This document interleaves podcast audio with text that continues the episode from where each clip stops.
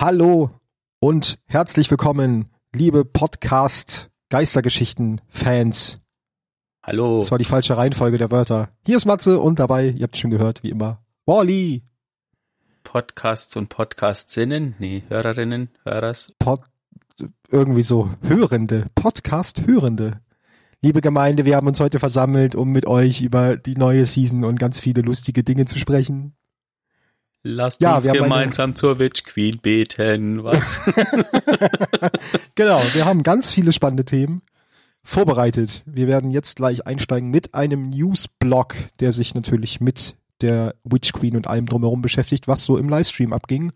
Dazu aber erstmal, wo wir gerade drüber gesprochen haben, vor der Aufnahme noch ein großes Dankeschön an alle, die da waren mhm. im Livestream. Das war sehr ähm, schön. Beim Reveal-Event. Das hat sehr viel Bock gemacht, ja, muss ich sagen. War sehr, sehr cool. Ich hoffe, euch hat's auch Spaß gemacht. Könnt uns ja gerne nochmal Feedback dazu dalassen bei d2lorecast auf Twitter. Yes. Gut, würde ich sagen, steigen wir aber direkt ein mit Newsflash. Wobei es ist kein Flash, es dauert heute lange, die News runterzubeten, denn wir haben sehr, sehr viel erfahren im Witch Queen Reveal Stream slash Das reimt sich irgendwie. 30. Witch Queen Reveal Stream. Stimmt. Genau, der war, sah wie folgt aus. Die erste Stunde hatten wir ähm, ein bisschen konnten wir ein bisschen genießen mit vielen, vielen Künstlern äh, und deren Werken, die immer eingeblendet wurden und gleichzeitig halt auch mit Videobotschaften, Danksagungen und ähnlichem von Leuten aus der Community, unter anderem als wohl bekanntester im deutschsprachigen Raum wahrscheinlich Andy. Andy Edition, ja. Genau, Andy Edition es ist einfach ein, es war ein kleiner Liebesbrief von Bungie an die Community, weil ähm, auch wenn immer so viele meckern, dass das und das in dem Spiel irgendwie kaputt ist, Bungie einfach die Community ziemlich wichtig ist. Und das merkt man einfach. Ich finde, die genau sind sehr nahe dran, die, ja. die hören sich viel an und ähm, ja. Ja, das stimmt. Das fand ich auch sehr schön. Genau, das war so die erste Stunde. Und in den letzten 15 Minuten vor dem eigentlichen Reveal-Event gingen wir dann rüber in eine, in eine Unterhaltung zwischen Luke Smith, dem Executive Creative Director, und Jason Jones, dem Chief Vision Officer von Bungie, die dann nochmal so ein bisschen darüber gesprochen haben, wo, also über ihre Arbeit, über ihre Leidenschaft und wie sie eigentlich bald da gelandet sind, wo sie sind und was es für sie bedeutet. ist eigentlich sehr, sehr sehenswert. Ich will da gar nicht so viel Worte drüber verlieren. Man kann es sich auf YouTube angucken, wenn es einem noch interessiert äh, durchaus mal reinschauen war ganz nett, mal zu hören und zu sehen. Und dann ging es natürlich los und wie es ein guter Review-Stream macht, erstmal mit dem Trailer zu Witch Queen, wo wir natürlich als allererstes mal den Blick richtig auf Savatun bekommen haben und Savatun zum ersten Mal sehen konnten. Genau, so wie am Anfang des Trailers auch auf ein, ein Dreier-Einsatztrupp und die neuen Rüstungssets, die es dann wahrscheinlich in Witch Queen gibt, die ich sehr, sehr cool finde vom Aussehen her. Genau. Und ja. ich gehe jetzt mal so ein bisschen dieses, diesen Trailer durch. Ähm, danach haben wir schon das, den ersten What the fuck Moment im Livestream zumindest gehabt, denn wir haben Schargeister gesehen und wir haben erweckte Scharhüter gesehen, wenn man sie so nennen möchte, die dann auch äh, die drei Lichtsubklassen besaßen, nämlich äh, Leere, Solar und Arcus. Und da war schon Mindblow mhm. hoch 10 am Start beim Livestream. Äh, ja, wer will nicht einen Klingenwirbel von dem gegnerischen Scharritter um die Ohren gebaut? Scharritter. Ja, genau. äh, dann geht der, geht der Trailer ein bisschen weiter oder das Livestream-Event ein bisschen weiter mit so Artworks über die neuen Ort, wo dann die Erweiterung größtenteils spielen wird, nämlich in Sabatuns Thronwelt. Und dann kommen wir auch schon zur ersten coolen neuen Waffe, die angeteased wird, nämlich die Gleve ähm, die eine neue, also das ist, wird Bungies erste First-Person Nahkampfwaffe, weil sonst haben wir ja nur Schwerter, die sind ja immer in mhm. Third Person, wird eine Energiewaffe sein, die sowohl einen Nahkampf hat, äh, sowas wie ein Midrange-Projektil, wobei sehr lustig im Trailer hat dieses Midrange-Projektil den Sound von einer Schrotflinte. Wir hoffen, dass das noch geändert wird, weil das ist ein bisschen komisch. Vor allem so einen ganz ja, generischen Sound. So Schrotflinte so, 1 ausgewählt Ahnung, bei den Sounds. Gab's bestimmt in Domschau diesen Schuss genau. oder so.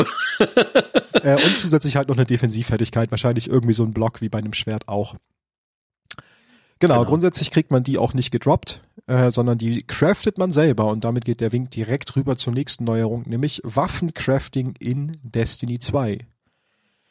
Das soll nach eigenen Aussagen ein kampffokussiertes Leveling-System sein an der Schmiede. Das heißt, je mehr ich die Waffen nutze, die ich dort craften kann, umso mehr schalte ich an der Schmiede wohl frei. So klang es zumindest für mich. Wahrscheinlich dann einfach eine größere Range an Perks und an Möglichkeiten, wie ich das beeinflussen kann. Mhm. Ähm, genau. Ist eigentlich eigentlich schon so ein bisschen so, weil vor kurzem hat noch keiner möglich für Möglichkeiten, dass es sowas wie Transmog Ja, gibt. und jetzt bauen wir unsere Waffen Und selber. jetzt kommt auf einmal noch Genau. Crafting. fehlt echt nur noch Housing, was wir neulich schon im Stream aus Spaß hatten.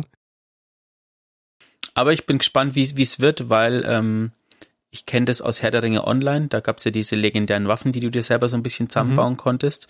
Und es macht schon Unterschied. Also was für eine, das klingt jetzt ein bisschen esoterisch, aber was für eine Beziehung zu der zu der Waffe du aufbaust. Je nachdem auch wie, wenn du dir die selber zusammenstellst, ja, genau. und je nachdem wie grindintensiv. Also ich kann mir halt auch nicht vorstellen, dass das so ein Billo-Ding wird, wo du halt 20 Waffen am Tag craften kannst, weil dann wärst du halt auch recht sehr schnell bei God Rolls. Also sie müssen ja auch irgendwie wieder noch eine Mechanik reinbringen, dass das Ganze auch ein bisschen Farm braucht. Und dann kriegst du halt noch eher eine Beziehung zu Bestimmt, der ja. Waffe, weil du musstest noch was dafür tun, um sie überhaupt bauen zu können. So. Mhm. Genau, sie haben gleichzeitig Bin noch gespannt. gesagt, dass sie den, den Waffenumfang stetig erweitern werden, dann irgendwann halt auch mit älteren Waffen. Ähm, und dann sehen wir einen kleinen Screenshot, wo wir die ersten vier Thronweltwaffen sehen, ähm, die ganz cool aussehen. Die haben so ein bisschen, ich finde so ein bisschen Prophecy of the Nine Einschlag äh, von, von der Optik. Äh, das sind, soweit ich es jetzt richtig noch im Kopf habe, waren es ein Automatikgewehr oder ein Scoutgewehr, das eine oben rechts, da war ich mir nicht mehr hundertprozentig sicher. Dann haben wir einen Raketenwerfer, einen Granatwerfer und eine Pistole. Mhm. Genau, das war dann erstmal so zu Waffen. Dann gehen sie rüber zur Kampagne und da gab es auch eine sehr, sehr coole, meiner Meinung nach, sehr, sehr coole Neuerung in Witch Queen. Ähm, erstmal sehen wir ganz viele unterschiedliche Orte, wo die Kampagne spielt. Das war schon ganz geil, weil da echt so Sachen von, die so ein bisschen wie Pit aussahen, also wie, wie Grube, ähm, bis hin zu dieser anmutenden Thronweltstadt, die so ein bisschen träumende Stadteinschläge nur in blumiger hatte, fand ich vom Aussehen. Ähm, also schon mal sehr viele verschiedene Orte und zusätzlich nach Abschluss der Kampagne kann man jetzt auch noch einen neuen Kampagnen-Schwierigkeitsmodus auswählen und zwar den legendären Modus. Der dann die Schwierigkeit davon skaliert dann je nachdem wie viele Spieler im Einsatztrupp sind. Ähm, und die soll halt nochmal eine richtig fette Herausforderung sein. Was vielleicht gerade, das meinte ich auch da im, im Live-Event, vielleicht eine, eine, noch eine schöne Sache ist für Leute, die kein PvP mögen und vielleicht nicht im Clan organisiert sind oder nicht raiden gehen wollen, aber eine Herausforderung suchen die haben dann einfach mit der legendären Kampagne nochmal so, ein, so eine Aktivität, die sie ein bisschen fordert. Richtig. Äh, was dazu kommt, was, also es ist nicht nur so, dass es schwieriger ist, sondern die Wiederbelebungen sind auch eingeschränkt. Also es ist tatsächlich Ah, so das wie geht so in wie Grandmaster, ne? Ja, wie, wie in diesen Spitzenreiter-Dämmerungen Ja. oder in, eben in den verlorenen Sektoren. Also da ist ähm, Hm. Bungie ein bisschen, Das hatte ich gar, gar nicht mitgekriegt, sehr gut. nimmt das System mit. Das ist spannend. Ich freue mich schon drauf. Ja, Ist ich bestimmt auf jeden Fall auch, auch mal ausprobieren. tut bestimmt noch mehr weh, wenn dir dann so ein gegnerischer Hüter, keine Ahnung. Ich stelle mir das auch lustig vor, wenn du machst so eine Mission, weißt, du, kämpfst dich durch, äh, ist irgendwie nur noch ein Gegner da und der stellt dann auf einmal so einen Brunnen vor dich hin. Ja, oder eine Bubble. und stellt sich da rein und sagt sich so, fuck you! Ihr kriegt mich niemals. Ja, das wird noch sehr spannend. Genau, dann ging es im, äh, im Live-Event weiter mit dem Trailer der Season. Da würde ich jetzt aber gar nichts zu sagen, weil wir ja die Story der Season gleich aufgreifen. Ähm, deswegen ist uns der Trailer jetzt erstmal egal. Ähm, genau, was sie, was sie noch angekündigt haben zu Witch Queen, ich glaube, es kam nicht im Trailer, aber dann eben auf der, auf der Page, auf der Mhm. Homepage vom, von Witch Queen ist ein neuer Raid. Es wird definitiv einen neuen Raid geben. Ja, Stimmt. Ähm, der in das habe ich einer, gar nicht reingetragen, ja. Der in einer versunkenen Pyramide spielt in den Sümpfen von Savatuns Thronwelt. Ähm, wer weiß. Also ich finde es in zwei Sachen. Zum einen, was, was zur Hölle macht eine Pyramide in Savatuns Thronwelt?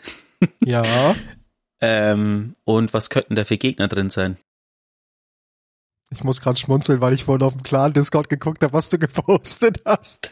Ja, Wir wissen nämlich schon, wer der Endgegner ist. Der Endgegner ist Shrek. So, Genau. Die Schar, also spielt in, im Sumpf und die Schar hat Oger, also das könnt, ihr könnt ja, euch es kann nur zusammenrechnen. Shrek sein. muss ich gerade schmunzeln. Ich stell dir Ja. das vor, du, du, du spielst die Kampagne, kommst zu Sabatun, sie macht irgendeinen Angriff, auf einmal kommt von oben so ein, so ein fetter Oger, so ein grüner Oger und walzt dir platt und dann musst du gegen Shrek kämpfen. Das ist mein, so, so schaut die Kampagne bestimmt aus, ich Genau. Also, ihr habt hier zuerst gehört, wenn es so ist. Gut. Dann ging es weiter mit Trials. Da können wir jetzt gleich ein bisschen ausführlicher auch drüber reden, weil äh, Bungie hat jetzt schon sehr viel und nee, hat jetzt schon sehr viel doch an Trials gedreht. Nämlich als allererstes gibt's jetzt Anti-Cheat. Äh, zwar die, und zwar die Battle-Eye-Technologie, Technology, Technologie, die auch bei unter anderem Fortnite und was war's noch? Irgendwas war's noch, keine Ahnung, äh, zum Mhm. Einsatz kommt. Also auch schon erprobte Anti-Cheat-Software. Und die ist schon drin ab dieser Season, also seit letzter Woche Dienstag. Ja, ihr könnt das Spiel quasi gar nicht starten, wenn ihr nicht zustimmt, Genau. den zu installieren. Genau. Zusätzlich haben sie Matchmaking eingeführt, was sehr interessant ist, nämlich auf zweierlei Arten. Zum einen kannst du dich als Fireteam matchmaken, aber auch solo. Und das fand ich sehr, sehr cool, da du jetzt nicht mehr im Vorwege dir irgendwelche Discord-Gruppen zusammensuchen musst für Trials, sondern das einfach in-game machen kannst. Mhm. Und das Matchmaking arbeitet mit den Siegen, die du auf deinem Pass hast, um halt einzuskalieren, mit wen, welchen Leuten sie dich matchen. Kommen wir gleich mal zu dem Pass, der hat sich nämlich auch geändert. Der neue Pass hat keine Niederlagen mehr, die er speichert, ähm, und speichert dafür aber bis zu 20 Siege. Genau, dann haben wir noch beim Loot, achso, die Wobei, Quelle. wobei Siege da Rundensiege sind und nicht ähm, Matchsiege. Genau, Runden, Rundensiege. Das wollte ich nämlich gerade sagen. Es gibt jetzt nämlich den Loot, den gibt's auch nicht mehr nur noch für gewonnene Matches, sondern da zählt ab jetzt Rundensieg und Matchabschluss auch für Loot. Was sehr gut ist. Neues Beutesystem, das könnt ihr jetzt schon angucken, wenn ihr euch Saint im Turm anguckt. Das ist jetzt aufgebaut wie bei Savala und Drifter zum einen, dass man so normale, ja, so normale Abschluss-Bounties hat nach Rufrängen. Und zusätzlich gibt's ein neues Trials Engramm, äh, mit dem man dann gezielt Ausrüstung bei Saint kaufen kann mit diesem Engramm. Und zwar Ausrüstung und Waffen. Kann man Mhm. sich jetzt auch schon zumindest mal Overlay-mäßig angucken. Man kann sich noch nicht genau angucken, auch nicht, was für Perks drauf sein können. Das ist auch wieder random. Aber man sieht zum Beispiel, dass die letzte Waffe bei Saint eine Stasis Line Fusion Rifle ist. Genau, also es Äh, ist die, die genau. einzig neue, ansonsten sind es lauter alte Waffen. Genau. Ähm, was ich interessant finde, ist, dass bei den Rüstungsteilen nur vier drin sind. Also scheinbar Ja. muss man für, ich glaube, das Klassenzeichen musst du, das musst du dir aus irgendwie anders verdienen oder so, keine Ahnung. Vielleicht ist das wieder ein Random Drop dann, das kann sein, ja. Ja. Genau, das war so das, was bei Trials neu drin ist. Kommt zum Ja. ersten Mal am 10.9. Genau. Das ist auch eine Änderung. Es wird äh, in zukünftigen Seasons nie mehr so sein, dass Trials immer am Anfang startet, in der ersten Woche oder am ersten Wochenende, sondern ähm, immer ein bisschen später, wie jetzt eben diesmal, das der 10. September. Ähm, zu Witch Queen wird es definitiv auch später sein, weil die nicht wollen, dass äh, an dem Wochenende, wo der neue Raid startet, dann auch irgendwie sowas wie Trials ist oder so, sondern dass sich diese diese Endgame-Aktivitäten quasi mehr, ähm, äh, also im Wege stehen sozusagen. Zum einen das sehr gut und zum anderen, wenn man sich jetzt auch anguckt, was für Bugs momentan noch sind mit irgendwelchen Exos und so, ist es halt auch ganz gut, dass ähm, sie vielleicht ein bisschen Balance-Zeit vorher noch haben, bevor Trials online geht, als Endgame PvP. Es wird auch kein Trials-Wochenende geben, wenn Eisenbanner aktiv ist. Das heißt, es gibt dann alle vier Wochen quasi keine Trials. Finde ich aber gut, dass sie das noch so ein bisschen mehr splitten, dass man ein bisschen mehr fokussiert die Aktivitäten macht und nicht irgendwie alles auf einmal am Start ist. Genau. Das war's soweit zu Trials. Und dann würde ich sagen, danach kam ein kurzer Clip, der auch auf jeden Fall hier Erwähnung findet, denn da wurde noch mal ganz viel gezeigt, wofür Bungie eigentlich neben Gaming noch steht und das ist, finde ich, was, was immer doch oft irgendwie, finde ich, underrated ist, was auch so die Bungie Foundation für Arbeit leistet mit ihren Hilfsprogrammen, die ja auch äh, aus Spenden finanziert sind, unter anderem auch durch Spendenaktionen, die ihr im Shop ja mit unterstützen könnt oder einfach so durch Spenden. Ähm, genau, da gab es noch einen Clip zu, was die alles gemacht oder was die alles so erreicht haben in letzter Zeit oder in den letzten 30 Jahren, seitdem Bungie das tut. Und dann, da müssen wir noch kurz äh, drüber sprechen, über eine sehr epische Szene, wo Wally mir die straight, nachdem wir diese Szene gesehen haben im Trailer, gesagt hat, dass ihm das noch Die nie aufgefallen ist. Gesichtszüge entglitten. Genau. Es gibt nämlich einen Epic Moment in diesem Trailer und zwar wird dort nochmal die Szene gezeigt, wo Aldrin ähm, mit der Waffe in der Hand über Kate steht, kurz bevor er abdrückt. Und es gibt dann einen Cut zu der Szene, wo Zavala über Aldrin steht und ihm die Hand reicht und die Szenen sind identisch. Von Natürlich ein Season, anderer ja. Ort, genau, aber es sind identische Einstellungen der Genau Kamera die gleiche Kameraeinstellung. Ja. und identische Anordnung der Charaktere, was halt sehr, sehr viel sagt, wenn man diese beiden Szenen direkt nacheinander äh, schneidet. Ne? Also es ist halt praktisch so, da ist halt wirklich wieder die Wiedergutmachung oder die, die, wie, wie sagt man das? Da ist Aldrin dann halt wirklich freigesprochen worden mit dieser Szene praktisch, ne? Also das mhm. schon krass. Und es zeigt, was für eine Qualität Bungie beim Storytelling hat, weil ähm, ja, sowas, das ja vorher schon bekannt war, was passiert. Ne? Sowas ne? machst du nicht, äh, sowas zufällig. machst du nicht zufällig, ja. Nee, nee, das stimmt, das war geplant. Genau, und dann kam es zum Ende des äh, Reveal-Streams, ging es dann noch so ein bisschen in Richtung 30, 30. Geburtstag von Bungie, der ja dieses Jahr auch ist. Ähm, und da wird einiges auch passieren im Zuge des 30. Geburtstages. Erstmal wird es ein Free-for-All-Event geben, also frei für alle, ein neues Sechs-Spieler, äh, eine neue Sechs-Spieler-Aktivität namens Dares of Eternity. Ich habe mir leider nicht nachgeguckt, wie das auf Deutsch heißt. Ähm, und dann wird es noch zusätzlich ein 30, 30 äh, Jahre Bungee-Paket geben, was man sich kaufen kann. In diesem Paket sind drin ein neuer Dreispieler-Dungeon im Kosmodrom, vier Emotes, eine exotische Waffe, ein exotisches Schiff, ein exotischer Sparrow, zwei Ornamentensets und ein einzigartiges Helmornament. Hm. Und der Dungeon spielt nicht irgendwo im Kosmodrom, sondern der spielt an einem Ort, den wir schon besprochen haben hier im Podcast, genau. nämlich in der legendären Loot Cave. Genau. den, ich weiß gar nicht mehr in welcher Folge, lange her, äh, aber in einer Folge haben wir schon mal drüber gesprochen, genau.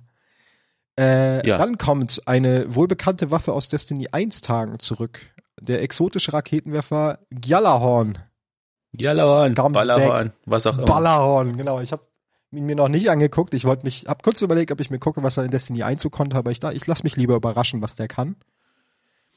Ähm, zusätzlich der wichtigste Hint, wo sie überhaupt nicht näher drauf eingegangen sind, was ich viel interessanter finde. Bungie hat sich mit Nerf zusammengetan, die, wer Nerf nicht kennt, die bauen so coole Waffen, die so Schaumstoffpfeile verschießen.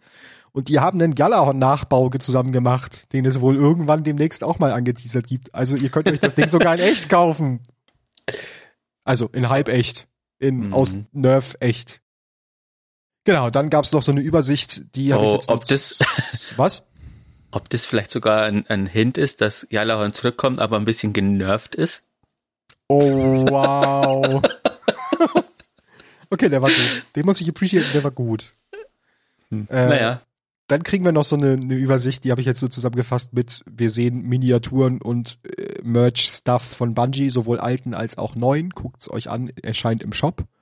Da waren noch irgendwelche Boots bei und der Nachtfalkenhelm als Miniatur und ganz viele lustige Dinge. Genau, dann gab's noch einen ganz interessanten Zusammenschnitt, nämlich die kommenden Add-ons. Und da war ein neuer Name bei, den wir bis zu dem Zeitpunkt noch nicht kannten. Nämlich jetzt kommt als nächstes Witch Queen, dann kommt Lightfall, das war uns noch bekannt, und dann kommt The Final Shape. Genau, die haben quasi einen zusätzlich, ein zusätzliches Add-on angekündigt aus ja. der Dunkelheit Lichtsaga sozusagen. Ähm, und das wird The Final Shape sein. Und es wird aber danach nicht zu Ende sein mit Destiny 2, sondern es geht danach noch weiter. Nur diese Licht- und Dunkelheit-Saga endet mit The Final Shape. Und dann wird was auch immer passieren. Ja, genau. Ähm, dann haben sie noch gesagt, dass Witch Queen vier Seasons hat. Und das ist jetzt ein Punkt, da kann man sich drüber streiten, ob ich das gut oder schlecht finde. Und die Deluxe-Edition der, der Version beinhaltet zwei neue Dungeons. Da weiß ich jetzt nicht, ist das wahrscheinlich wieder nur zeitexklusiv vorgezogen, nee, oder? Ich oder glaube tatsächlich nicht mal, dass es an der Deluxe Edition liegt, sondern ich glaube, das ist, es ist deshalb zusammen, weil in der Deluxe Edition quasi die, die Season Pässe mit drin sind und dass du dir halt in der jeweiligen Season ah, den Season Pass kaufen musst, damit du Zugang okay. zu dem Dungeon kriegst. Mit dem Prophecy Dungeon war das, glaube ich, auch so bei Seasons of Arrival, dass du den. Ja, den haben jetzt nur alle Zugang gekriegt, nachdem er dann nochmal wieder reinkam, ne? Genau. Das stimmt. Ah, okay, halt, das habe ich dann, das war dann schlecht formuliert. Ich habe das so verstanden, dass nur die Leute der Deluxe-Edition Zugang zu diesen Dungeons haben. Und das fände ich, glaube ich, uncool. Das, also wenn es so sein sollte, fände ich es auch ziemlich uncool tatsächlich. Es sei denn, es ist so ein Ding nach dem Motto, du hast eine Woche früher Zugang oder so. Das könnte ich ja. wieder noch verstehen aber so Leute auszugrenzen, je nachdem, welche Version sie kaufen, das passt eigentlich auch nicht zu Bungie. Von daher macht das, was ja. du sagst, eigentlich mehr Sinn. Es wird halt so sein, also was ich gut fand, ist zumindest, dass sie es angekündigt haben, dass es alle drei Monate entweder ein Raid oder ein Dungeon mhm, gibt, der dem genau. Spiel hinzugefügt wird. Das ist schon mal, ähm, ja, das finde ich schon mal eine Hausnummer. Es ja. wird quasi in der zweiten Season nach Witch Queen wird es einen Raid geben aus Destiny 1, der wiederkommt sozusagen. Mhm. Ähm, da lässt sich jetzt drüber spekulieren, was es für einer ist, aber ja, wir werden sehen, wenn es soweit ist. Ja. Und dann haben sie noch gesagt, dass sie ab 22 diese Legacy Rotation reinführen werden, genau. wo halt immer Weekly Raids und Dungeons praktisch in einem äh, rotieren, so dass du dann in diesem einen, der halt die Woche dran ist, dann anderen oder besseren oder was auch immer, irgendeine Mechanik bauen sie ein, dass das halt eine Rotation wird, dass du dann in der Woche diesen Raid unbedingt gerne machen möchtest. Ja. Und das war's ähm, eigentlich zu dem Livestream. Aufmerksame Podcast-Hörer von uns stellen jetzt natürlich fest, hey, Moment mal, fehlt da nicht was? Ähm, ja, wir haben im Vorfeld darüber spekuliert, kommt eine neue Dunkelheitsklasse Stimmt, ja. mit Witch Queen. Ähm, dem ist nicht so. Bungie hat gesagt, äh, sie haben überlegt. Äh, es ist auch bestätigt von dem Joe Blackburn, äh, der hat danach nochmal so einen Twitter, äh, so einen Twitch-Stream gemacht, wo er so Fragen beantwortet hat. Es ist bestätigt, dass sie eine neue ähm, Schadensart in Arbeit haben, aber sie haben es hinten dran gestellt, um erst die Lichtklassen auf Stand mit Stasis zu bringen. Mhm. Ähm, das war auch der letzte This Week at Bungie am Donnerstag, ähm, wo sie schon die ersten Sachen vorgestellt haben.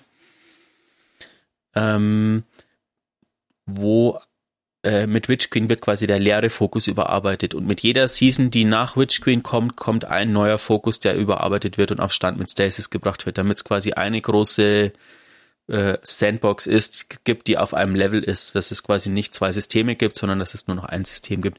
Ja. Und der Vorteil an der ganzen Sache ist, dass du dann einfach Sachen zusammenstellen kannst, die ähm, die halt vorher nicht gingen. Also die Fähigkeit, diesen, zum Beispiel mit dem Warlock, äh, diesen Phoenix Dive oder so mit irgendwas anderem dann zum Beispiel. Ja. Sie haben aber auch gesagt, dass es manche Sachen nicht mehr geben wird, aber dafür neue Sachen geben wird. Also im Trailer sieht man zum Beispiel so einen, äh, da macht der Jäger irgendwie so einen, so einen Dive nach unten und mhm. wird dann unsichtbar danach genau. mit so einer Rolle oder so. Ja. So in der Art. Ähm, Momentan ist es ja so, dass du bei einer Ausweichrolle unsichtbar wirst oder bei der Rauchbombe und da macht er halt so einen Dash, wie man ihn aus Stasis kennt eigentlich schon, diesen, äh, mhm. diesen Strafe und wird aber nach dem Landen straight unsichtbar. Also das ist irgendwie auch eine neue Variante. Genau. Ihr könnt euch gerne This Week at Bungie schon durchlesen von letzten Mal. Da sind, wie gesagt, ein paar Sachen vorgestellt. Die haben wir jetzt für heute noch nicht reingenommen, weil es ist auch noch ein halbes Jahr hin, bis es soweit ist. Und irgendwann wird es bestimmt nochmal genauer vorgestellt und genauer ausgearbeitet. Und dann werden wir das nochmal genauer vorstellen. Auch macht jetzt irgendwie mehr Sinn, als alles in die Folge zu packen. Genau. Und vor allen Dingen wahrscheinlich auch zu einem Zeitpunkt, wo wir dann eher Luft haben, sowas zu bearbeiten, als jetzt am Anfang, wo wir echt sehr viel Story auch noch äh, aufzuarbeiten haben. Wo wir bei Story sind. Oh, was für eine Überleitung. Kommen wir zur Story der neuen Season. Und da haben wir ja dann ähm, den Trailer gesehen im, im Livestream. Und wenn wir das Spiel gestartet haben, startet es natürlich auch mit einem Video. Aber wir können ja erstmal verraten, wie die neue Season heißt. Die heißt nämlich Season of the Lost. Das haben wir im Livestream dann erfahren. Season of the Lost. Genau. Es klang gerade ein bisschen wie das Kind aus äh, Sixth Sense. Ich sehe tote Menschen. Season ja. of the Lost. Aber tue ich doch. War Mara nicht tot? Ja, nein. Nein, ähm, okay. genau, also die Season of the Lost ist angebrochen. Sie, wir, wir starten rein, spielen, kommen in eine Monologsequenz von Mara, die ich ganz cool finde, weil sie zum einen, ich meine, für die Leute, die sehr viel mit Destiny zu tun haben, ist es alles nichts Neues, was sie da erzählt, aber sie holt vielleicht auch neue Spieler ab, die die Geschichte von Mara nicht kennen so ein bisschen zumindest. Äh, es wird nämlich ja, kurz halt, drauf, wer, wer genau, sie eigentlich ist. Wer ja. ist sie und so ein bisschen, was ist passiert. Ähm, man sieht nämlich nochmal die Schlacht gegen Oryx, so kleine Auszüge, wo sie halt ihre komplette Flotte verloren hat. Ähm, dann erzählt sie noch, dass sie sah, wie die Dreaming City gefallen ist, von der besessenen Seuche erfasst wurde und praktisch von Savatun infiziert wurde. Und sie jetzt aber keinen Bock mehr drauf hat und deswegen zurückkehrt. So, das ist praktisch die Zusammenfassung der Videosequenz. Ähm, danach starten wir automatisch in die Mission Kokong, in der wir der Spur von Osiris folgen sollen. Also wir hören am Anfang Saint mit uns reden, ähm, der uns sagt, wir sollen der Schar folgen, bis wir auf Osiris treffen. Ähm, dabei hören wir Saint, wie er sich praktisch von einer anderen Seite auch durch Schar kämpft, um praktisch auch zu uns zu stoßen. Wir folgen daraufhin den, den ganzen Schar und metzeln sie nieder, bis wir vor einem verschlossenen Tor stehen. Da müssen wir dann einige Wellen von Xivo Arazschar aufhalten und praktisch uns verteidigen, bis wir in diesen Raum reinkommen. Dort finden wir dann das erste Mal diesen, ein neues Gerät, was sehr viel Platz in dieser Season, glaube ich, einnehmen wird, nämlich auf Englisch das sogenannte Beacon. Ich glaube, es heißt auf Deutsch Leuchtfeuer, zumindest die Übersetzung von Beacon Leuchtfeuer. Ich weiß nicht, berichtigt mich, wenn es anders heißt im deutschen Game. Ed D2 Larcast. Genau. Über das bekommen wir dann Zutritt zur Aszendentenebene. Hier suchen wir einen Weg hindurch, ähm, bekämpfen dabei immer wieder Besessene. Zwischendurch meldet sich die Krähe noch und sagt, dass wir durch die Vernichtung von Kira die Besessenen verunsichert zurückgelassen haben. Also nochmal so ein kleiner Side-Fact, was eigentlich Ende letzter Season, was das noch für Auswirkungen hatte. Über das, äh, über ein nächstes Leuchtfeuer erhalten wir dann Zugang zu einem Raum, in dem sich ein Portal befindet. Wenn wir auf dieses Portal zusteuern, werden wir allerdings erstmal von dem Scharritter Kelgorath davon abgehalten, dieses Portal zu betreten. Wir stellen uns ihm, machen natürlich kurzen Prozess mit ihm, gehen dann durch das Portal, verlassen die Aszendentenebene und bekommen eine neue Videosequenz, in der sehen wir Mara und äh, Osiris nebeneinander stehen und Aldrin kommt in diese Videosequenz rein, trifft auf seine Schwester, ähm, wo er nicht weiß, dass es seine Schwester ist und wirkt halt auch so ein bisschen verloren, sind glaube ich seine eigenen Worte, dass er sich verloren fühlt, sich jedoch an irgendwie dunkel an diesen Ort erinnern kann und Meinst du Lost? Ich würde jetzt gerne Grillenzirpen nachmachen, kann ich aber nicht. genau, er sagt aber, dass ihm dieser Ort irgendwie bekannt vorkommt und auch Mara und er fragt Mara, ob er sie kennen sollte. Ich glaube, das war richtiges Deutsch. Sie antwortet auf diese Frage jedoch nicht. Und dann tauchen Saint auf und wir. Und Saint bittet Osiris nach Hause zu kommen und äh, sein Handeln zu erklären. Außerdem sagt Saint zu Osiris, dass die Vorhut gnädig sein wird. Also, dass er praktisch keine Angst haben muss, zurückzukehren zum Turm. Osiris redet darauf in, hin in einem Tonfall, den wir und in einer Mimik, die wir tatsächlich von ihm noch nie so gesehen richtig haben. Richtig gut, ja, das ist richtig gut. Äh, und in einem sehr ironischen Tonfall, dass äh, Savala und Ikora ja sehr großzügig seien und wendet sich dann Mara zu und sagt, er soll, sie solle sich ansehen, wie gut sie die Krähe in ihrer Mitte aufgenommen haben. Äh, in ihrer Herde aufgenommen haben, war sogar der Wortlaut. Ähm, Krähe wendet sich daraufhin an Osiris und sagt zu ihm, äh, dass es noch nicht zu spät sei und ihm vergeben werden könne. Dann sehen wir, was richtig geil gemacht ist. Dann fängt Osiris nämlich an, langsam rückwärts aus der Kamera zu treten und mit zwei Stimmen zu sprechen. Und zwar einerseits mit seiner eigenen, einer, andererseits mit einer zweiten Stimme, die wir auch schon kennen. Nämlich der Stimme von Sabatun. Und wir sehen dann praktisch, wie er aus dem Bild geht. Dann hören wir so dieses Schar, ja, Schargeräusche sind das eher und wir sehen halt so eine Dunkelheit von dem Punkt ausgehen, an dem Osiris wohl unserer Meinung nach jetzt stehen müsste, weil wir, er ist ja außerhalb der Kamera. Ähm, und dann kommt Glanzauftritt Mara Soff, die sich einfach nur hinstellt, fancy leuchtende Augen kriegt, Licht aus ihren Händen schießt und dann ist die Videosequenz zu Ende. Vor allem der Schatten, der wächst quasi, den man sieht. Genau, also der breitet sich aus und dann stellt sich Mara Soff praktisch dem entgegen und wirkt halt Licht auf diesen Schatten. Und dann sind wir wieder in-game und sehen, was passiert ist. Nämlich ein riesengroßer Kristall steht an der Stelle, wo Osiris stand. Ähm, und der Kristall heißt, glaube ich, auch Savatun, einfach nur. Ja, das ist, äh, das ist tatsächlich ein Punkt, ähm, wo ich es schade finde, dass sie quasi, dass das mit Witch Queen angeteasert wurde, weil eigentlich ist es clever gemacht, weil in dem Kristall ist Savatun quasi gefangen mhm. momentan. Mhm. Ähm, aber du siehst noch nicht, wie sie ausschaut. Aber dadurch, dass wir quasi den Teaser zu Witch King sehen, dann wissen wir natürlich, wie Sabaton ausschaut. Ach so, ja, das ausschaut. stimmt. Das wäre klüger gewesen, das noch nicht zu teasen, damit man noch so ein bisschen mhm. die Gehirnwindung beansprucht, um sich selber ein Bild zu machen. Genau, jetzt ist natürlich die große Frage, wenn sich Savatun, nee, wenn sich Osiris in Savatun verwandelt, was ist dann mit Osiris? Ähm, es gibt einen Hinweis drauf, was in der Zeit mit Osiris passiert ist ähm, wenn ihr eine, euch eine neue Waffe anschaut, und zwar die Wolftonsehne, den Bogen. Ähm, das ist ein äh, ja, legendärer Arkusbogen. Die Perks sind äh, die gewöhnlichen sozusagen. Ähm, und ich würde euch mal die Lore vorlesen, groß ohne groß drauf vorher einzugehen. Die schleichende Dunkelheit legt sich kalt auf mein Gesicht. Ich kann nicht sprechen, kann nicht atmen. Ich strecke die Hand nach Sagira aus, aber dann erinnere ich mich. Ich balle meine Hand zu einer Faust, fühle jedoch nichts. Ich bin gefesselt, und während ich mich winde, zerklüften die Bilder meinen Verstand. Da ist jemand, der erwachten Prinz, er hilft mir auf die Füße, aber ich kämpfe noch immer in der Dunkelheit. Und jetzt steht sie auf, bedankt sich bei ihm, doch sie benutzt meine Stimme, meine Stimme. Sie hat mein Gesicht, meine Gestalt gestohlen, meine Stimme. Jemand wird meinen Fehler jedoch erkennen und sie heraustreiben. Jemand muss es. Ein Sonnenstrahl. Wie lang ist es her? Savala schaut mich an, schaut sie an, schenkt ihren Worten Beachtung, in Gifthüllen gekleidete Weisheiten. Ich schreie auf, er muss es wissen.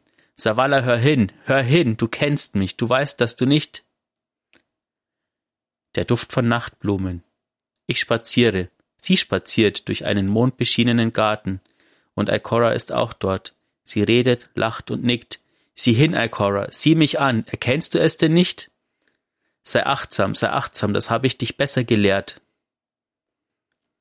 Eine Frau, eine Exo, sitzt vor mir, schwankend und mit leeren Augen, jedoch auch innerlich versunken.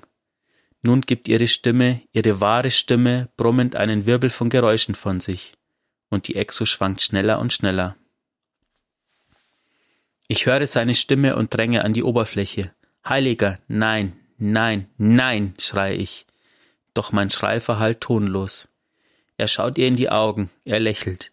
Er streckt die Hand nach mir aus, aber das bin ich nicht, Heiliger, das bin ich nicht. Ich bitte, bitte.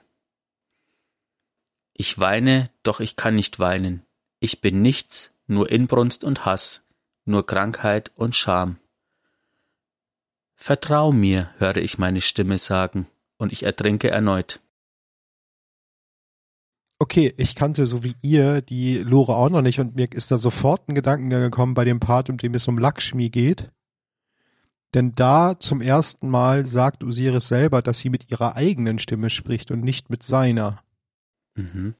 Was für mich bedeutet, dass Lakshmi straight unter der Kontrolle auch von ähm, mhm.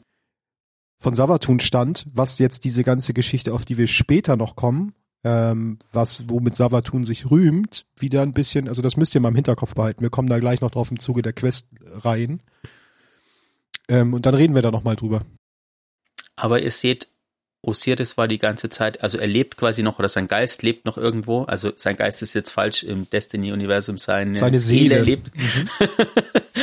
ähm, und er war die ganze Zeit quasi in, innen gefangen und ja. musste mit anschauen, was Savatun alles gemacht hat. Ja. Die Frage ist, kann man sich auf Savatun verlassen, wenn sie sagt, helft mir, dann. Das ist die Frage. Genau, und dann kommen wir nämlich wieder zu der, zu der Story zurück. Sate will dann wissen, äh, nachdem wir vor diesem Kristall stehen, wo Osiris ist und Mara sagt zu uns, dass wir die Waffen senken sollen und Osiris noch am Leben sei. Stellt sich raus, dass der Kristall Savatun ist und in der Unterhaltung stellt sich raus, dass uns Savatun Osiris anbietet im Tausch für unsere Hilfe.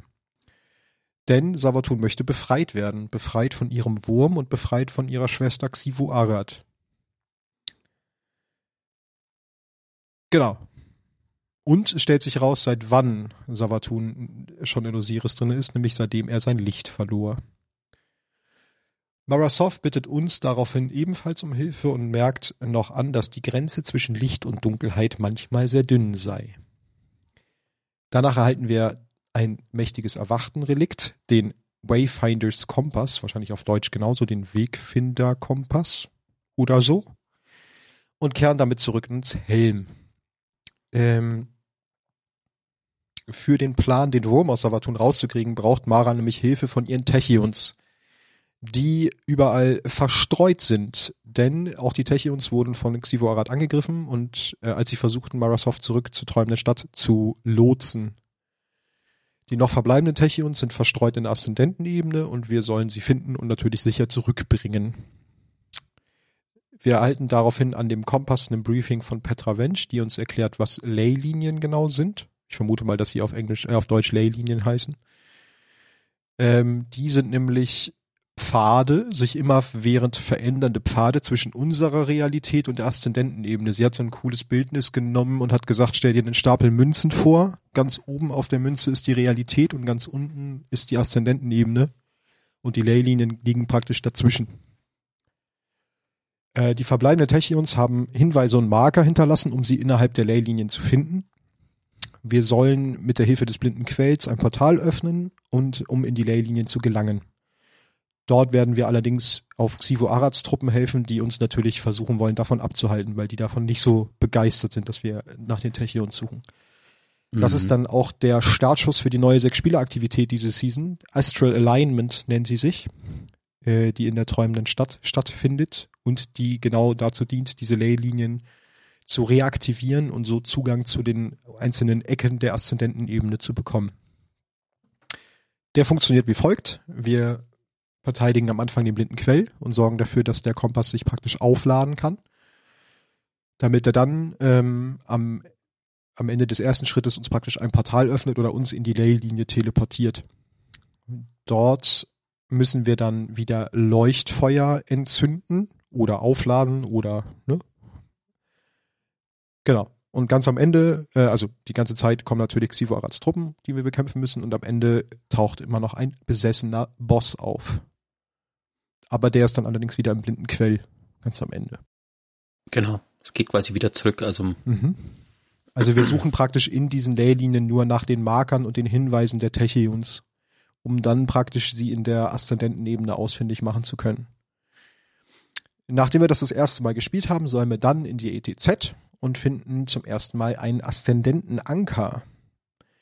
Diese Aszendentenanker, wovon es sehr viele in der ETZ gibt und auch noch welche in einer anderen Aktivität, auf die wir gleich kommen, bringen uns die neue Währung der Season, nämlich Parallax Trajectory. Das ist die neue saisonale Währung, die wir unter anderem für die Upgrades am Kompass brauchen und auch zum Öffnen der Kisten im Astral Alignment, der zweiten Kiste und auch für das Öffnen von Embral-Umgrammen, Wenn ihr euch fragt, warum ich jetzt lache, ähm, das war ein Versprecher und irgendwie haben wir jetzt beschlossen, wir nennen es ab jetzt immer nur Embral-Umgramme. Genau, also die heißen jetzt Embral-Umgramme, das muss euch klar sein. Genau. Nachdem wir genug von der neuen Währung gesammelt haben, bekommen wir dann Zugang zur zweiten interessanten neuen Aktivität, nämlich dem Shattered Realm. Wahrscheinlich zu Deutsch zerbrochene Realität oder gebrochene Realität, keine Ahnung. Ähm, und das ist die Aktivität, wo wir letztendlich die Aszendentenebene betreten und eine von Maras Techions retten wollen. Mhm. Das sehr schön gemacht. Sehr, sehr schön gemacht, gemacht, muss ich auch sagen. Das ist eine neue Drei-Spieler-Aktivität, die allerdings ohne Matchmaking funktioniert.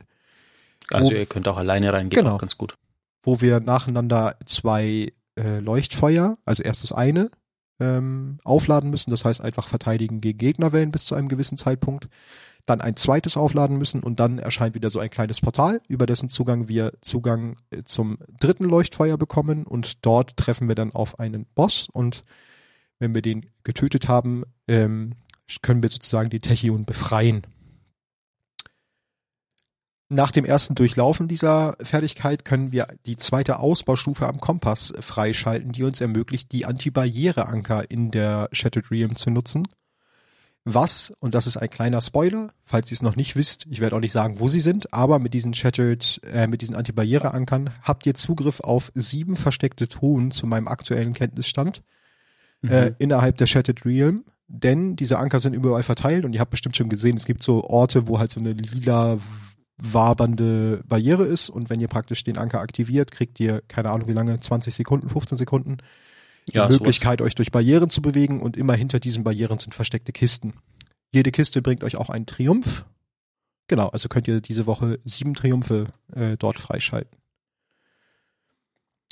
Ganz zum Ende der, der äh, Season dieser Woche sollen wir dann nochmal zu Savatun. Und jetzt kommt noch der interessante Fact.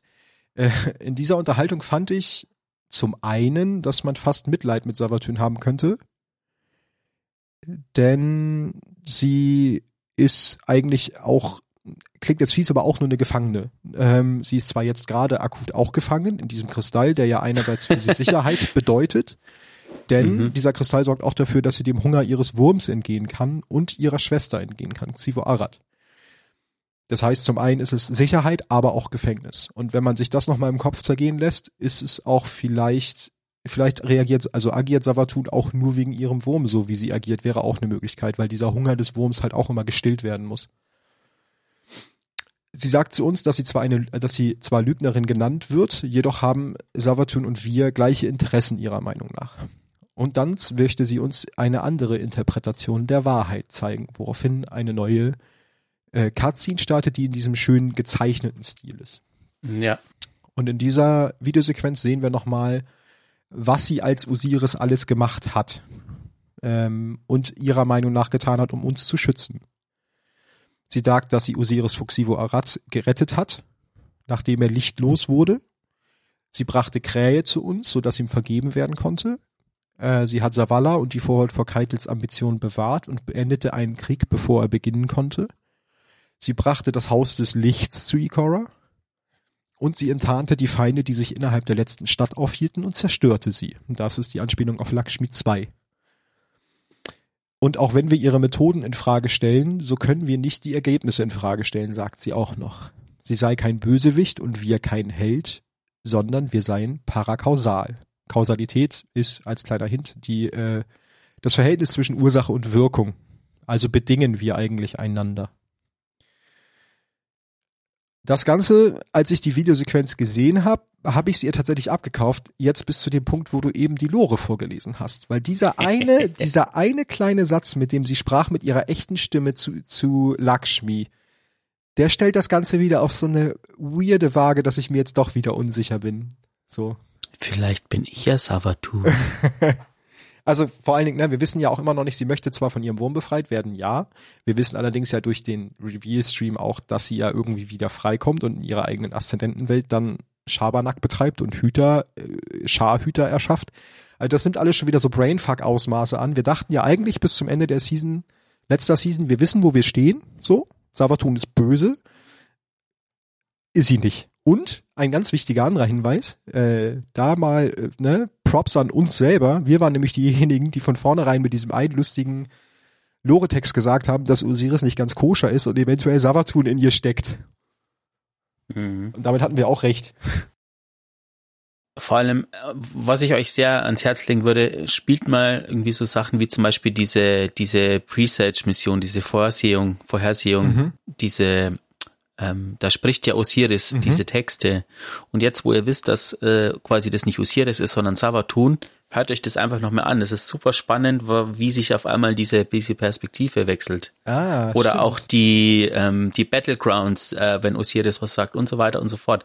Ähm, das, das ändert sich auf einmal alles. Also der komplette Sinn hinter den Worten oder der komplette Kontext äh, ändert sich dadurch. Nur wenn man weiß, oh, das ist jetzt nicht mehr Osiris, sondern das ist Savatun, die das sagt.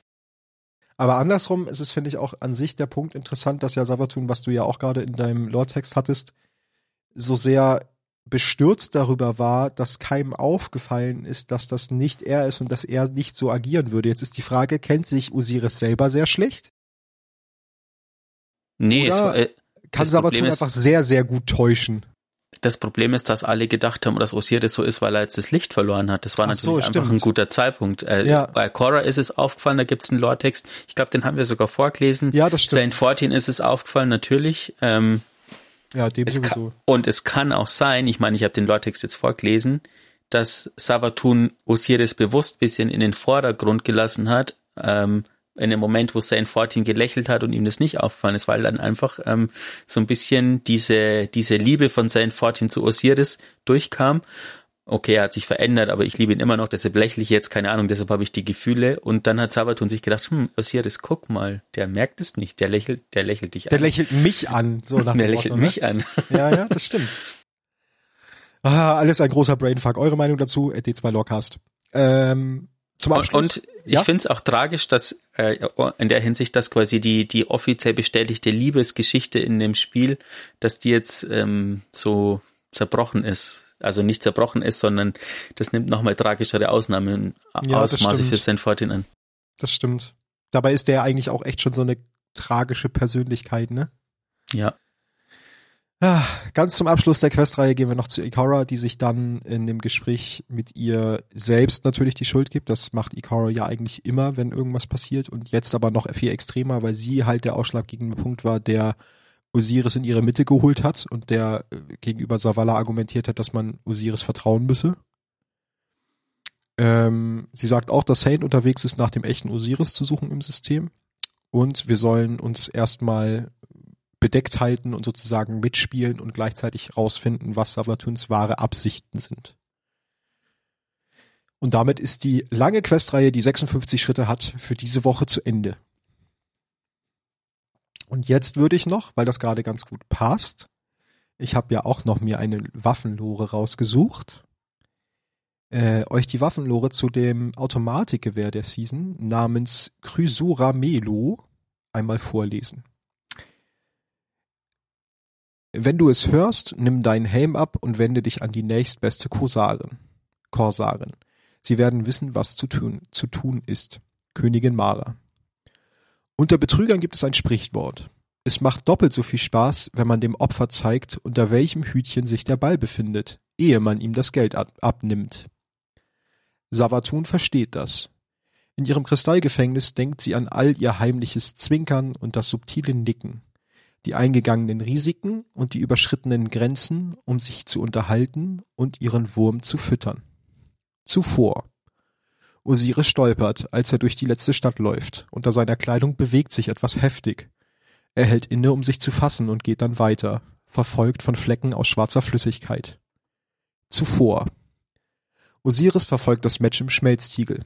Er feuert keinen der Kämpfer an, als sein Geist erscheint, um den besiegten Kämpfer wiederzubeleben, lehnt sich Osiris vor, um die Szene genau zu beobachten. Als der Heilige eine Hand auf seinen Unterarm legt, hält er unmöglich still, nur um zu sehen, wie der andere Mann reagiert. Zuvor. Osiris sitzt am Lagerfeuer, als Krähe und der Hüter zusammen etwas trinken. Osiris beobachtet sie aufmerksam. Krähe lacht. Er gibt die Flasche weiter und Osiris starrte sie fragend an. Die Hände taub, sein, Mund, sein Mund zu einem schwachen Lächeln verzogen, ehe er einen großen Schluck nimmt, und, um einen Durst zu löschen, der bis in seine Knochen reicht. Zuvor. Osiris macht einen unsicheren Schritt nach vorn. Der hohe Zelebrant heult in den Katakomben, und er hört die Stimme seiner Schwester in seinem Gebrüll. Er füllt sein, es, er füllt sein Herz in seiner Brust, äh, er fühlt sein Herz in seiner Brust schlagen, und ist von diesem Gefühl dermaßen entzückt, dass er seine Angst vergisst. Zuvor. Savatun in der körperlichen Form einer Larve kommt aus den Schatten hervor und kriecht über die zersplitterten Überreste des Geistes. Sie greift nach dem gefallenen Mann. Zuvor. Savatun zwängt sich durch die verkalkten Kanäle aus Aszendentenenergie und manifestiert sich im baumelnden Ahamkara-Schädel. Der Mann unterhalb der Seile spürt ihr Auftauchen. Sein Licht strahlt auf, als er seine Waffe mit unmöglicher Geschwindigkeit zieht. Sie hat nur einen Moment. Sie drückt ihr Gesicht durch die Seile, öffnet ihren Mund und singt. Der Mann hält inne und steckt seine Waffe langsam weg. Er wendet sich ab, verschränkt die Arme vor der Brust und vergisst. Sie fließt unbeholfen zurück in den Schädel, so gut sie kann, obwohl ein Wirrwarr aus dünnen Ellenbogen, schwarz wie Lakritz, immer noch aus den Augenhöhlen ragt. Durch die Lücke wendet sie ihre Aufmerksamkeit ihrem Opfer zu und summt leise ihr Lied, um sich zu verbergen. Schon bald beginnt der Mann unter ihr mitzusummen. Sie lächelt.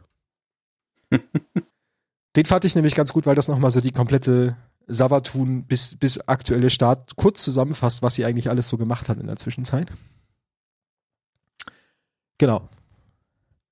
Und dann haben wir noch die zweite Questreihe, diese, die wir mit äh, Beginn der Season gekriegt haben, die sich nennt Tracing the Stars.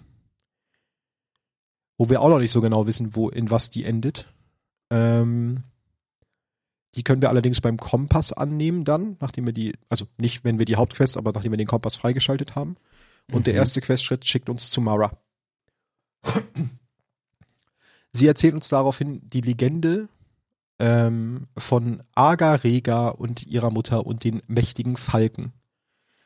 Ähm, es gab zwei Kinder namens Aga und Rega, zwei Geschwister, die von riesigen, mächtigen Falken abstammen. Diese Falken suchten Schutz vor dem Sturm, der fast alle Falken tötete, und fanden diese in einer großen Eiche. Ich hoffe, auf Deutsch sind es Falken. Ich habe es jetzt nur vom Englischen ins Deutsche übersetzt. Äh, Rega, die Tochter, war intuitiv und gerissen und Aga, der Sohn, loyal und abenteuerlustig. Da ihre Mutter wusste, dass sie eines Tages den Schutz des Baumes, also der Eiche, verlassen würden, um sich dem Sturm zu stellen, nahm sie Federn von sich selbst und von ihren Kindern, jede von einem Kind.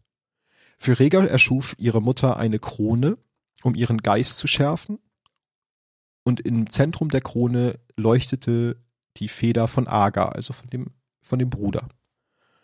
Für Aga erschuf sie ein Zepter, das im Kern die obsidianfarbene Feder von Rega trägt, um seinen Geist zu leiten. Am Ende sagt uns Mara, dass in dieser Sage auch ein bisschen Wahrheit steckt, denn die Krone und das Zepter existieren. Eines von beiden besitzt Mara bereits und das andere sollen wir ihr beschaffen. Wir sollen daraufhin fünf Atlas Skews, ich weiß nicht, was Skews in Deutschen sind, die Übersetzung wäre Schleife, in der träumenden stattfinden. Und nachdem wir fünf davon gefunden haben, äh, sollen wir sie, sollen wir im Helm das Atlas Terminal aktivieren. Wir gehen daraufhin durch ein Portal und erhalten Zugang zum Caliburn Gatehouse, welches nach Marasovs Erklärung an viele, viele Orte führen kann. Einer dieser Orte ist unter anderem auch der Ort, an dem sie das Zepter versteckt hat. Wir bringen die Egler Skews in eine Vorrichtung und Mara erklärt uns, dass diese Skews als Sternkarte dienen, um Leylinien zu finden und aufzuzeichnen. Aldrin hat diese Skews auch genutzt, um das Zepter zu finden und hat in diesen Skews Reiselogs gespeichert. Wir hören daraufhin einen Audiolog von Aldrin, der uns die Geschichte von Aga und Rega noch ein wenig weiter erzählt. Die Mutter beobachtet die perfekte Tochter Rega, als sie die unendlichen Wege der Flucht, äh, der Flucht zeichnet, so als ob sie für jeden Plan gleichzeitig ein, äh, ein äh, für jeden Weg gleichzeitig einen Plan aushecken würde. Aga jedoch hält die Mutter sehr nahe bei sich, unter dem Schutz ihrer Schwingen. Sie zeigt dabei zum Himmel und flüstert Warnungen von gefährlichen Stürmen und kosmischen Mächten, die Chaos stiften. Aga versucht stetig, sich aus dem Schutz der Mutter zu lösen, um die Stürme vom höchsten Ast des Baumes selbst zu, selbst zu sehen. Also er möchte halt, da kommt diese Abenteuerlust ihm wieder durch. Ähm, doch die Mutter erwischt ihn, schimpft ihm und er solle nie wieder den Schutz der Eiche verlassen. Sie hält ihn daraufhin noch enger bei sich und zeigt ihm die Sterne nie wieder. Und Aga wächst auf und verübelt genau das, dieses sehr enge Umschließen und Klammern und sehr beschützende der Mutter sehr in, im Zuge des Aufwachsens. Danach meldet sich Mara wieder und erzählt uns, dass diese Fabel die Geschichte der Erwachten darstelle und die Geschichte von Osana Sov, der Mutter von Aldrin und Marasov ist. Was? Das seht ihr nicht. Du wackelst mit dem Kopf, Wally. Ja, äh, nee, erzähl weiter, ich gehe gleich drauf ein. Okay. ähm, Maba, die in der, in der Fabel Rega ist, empfand Osana nie als Mutter, war jedoch an ihrer Fähigkeit interessiert, die auch in Zukunftsvisionen, also äh, Osana konnte Zukunftsvisionen sehen. Genauso wie Mara. Ähm, sie konnten beide drohendes Unheil vorhersehen. In Distributary, wo die Erwachten geboren wurden, waren Osana und Mara unsterblich bzw. ewig ähm, Osana selbst würde sich jedoch lieber ewig verstecken, bevor sie sich ihren Feinden stellen würde. Und als die Erwachten Distributary verließen, um das Rift zu erschaffen, entschloss sie sich, ähm, sich zu verstecken und viele, viele Erwachte folgten ihr. Danach kehren wir nochmal zum Helm zurück und ähm, Mara erzählt uns noch ein bisschen was über das Gatehouse. Das Gatehouse ist ein Ort, der weder in der Realität noch in der Aszendentenebene liegt, sondern er ist eine Barriere zwischen der Waffe und die wir suchen und allem anderen. Also es ist ein Ort nochmal außerhalb dieser beiden Existenzebenen. Wenn wir alle Atlas Views gefunden haben, wird uns das Gatehouse den Weg zum äh, Dodsmary Vault, einem Tresor, zeigen, in dem diese Waffe liegt. Jedoch müssen wir uns beeilen, denn Mara glaubt, dass wir nicht die einzigen seien, die nach den Skews und der Waffe suchen. Sie wird uns allerdings informieren, sobald sich neue Skews offenbaren. Und damit ist auch dieser Questschritt für die Woche fertig. Und jetzt kannst du mir noch erwähnen, warum du eben so im Kopf gewackelt hast. Das interessiert mich. Ja, also ich meine, es ist bestimmt die Geschichte von den beiden, aber äh, Marasov war die erste Erwachte und ähm, da steckt irgendwie nur das halbe drin. Ich habe mir jetzt gerade was viel, viel andere, also in anderen Gedanken gedacht. Ähm, es wird ja vermutet, dass diese diese Quest äh, zu dieser Exo-Waffe führt, die mhm. die da noch kommt, Aga Scepter, ja. weil die heißt ja so. Genau. Mhm. Und die Waffe ist ja eine Stasis-Waffe und das heißt, die mhm. führt die Dunkelheit. Jetzt habe ich mir überlegt, hm, mhm, stimmt. aber wenn Mara eine Krone auch hat, die die irgendwas mit der Dunkelheit zu tun hat, dann könnte das ja eine Krone sein, die wir schon kennen und nicht irgendeine oh. Erwachtenkrone.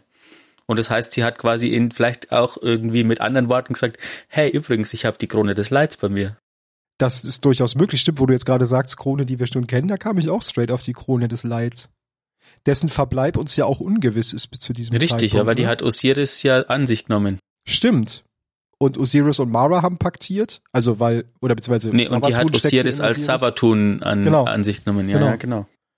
Ah, spannend. Da hast du recht. Und es war nur die erste Woche von der Season, oh mein Gott. Ja, es ist so, so ein großes, äh, großes Brainfuck-Ding mal wieder, weil wir einfach Ja. sehr viel Input kriegen. Aber sehr cool, wie wir es befürchtet, also nein, wie wir es nicht befürchtet, aber wie wir es schon vorher dachten. Wir kommen wieder mehr mit den Erwachten und der träumenden Stadt zugange und werden da, glaube ich, auch noch echt viel über die Erwachten erfahren in dieser Season. Oh ja. Und gerade auch über die Osovs, über Familie Sov. Man kann ja sagen, also ich meine, es ist jetzt die erste Woche, die Season. Ähm, die Season geht noch ein halbes Jahr. Das klingt jetzt hart. ist aber so, weil Witch Queen kommt am 22. Zweiten. 2.2022, also Mhm. 22222 raus. 2202, 2202 ist es. Und die Season ist die Geschichte von zwei Königinnen. Uh, die Zahl 2 taucht aber oft vor. Uh. Auf, vor. Hm, bei den zwei Podcastern vom Destiny vom Geistergeschichten Destiny 2. vom Destiny 2 Podcast. Oh. Warte mal, Ja. wir haben auch Folge 22. Oh mein Gott. Oh mein Gott. Oh. Wow.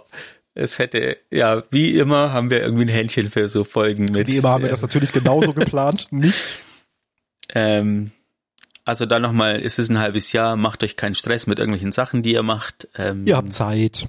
ihr habt Zeit und äh, ja, wir wünschen uns da alle ein gutes Durchhalten Mhm. auch. Ähm, dieses 30 Jahre Event-Zeugs geht ähm, Im Dezember, Dezember. los. Mhm.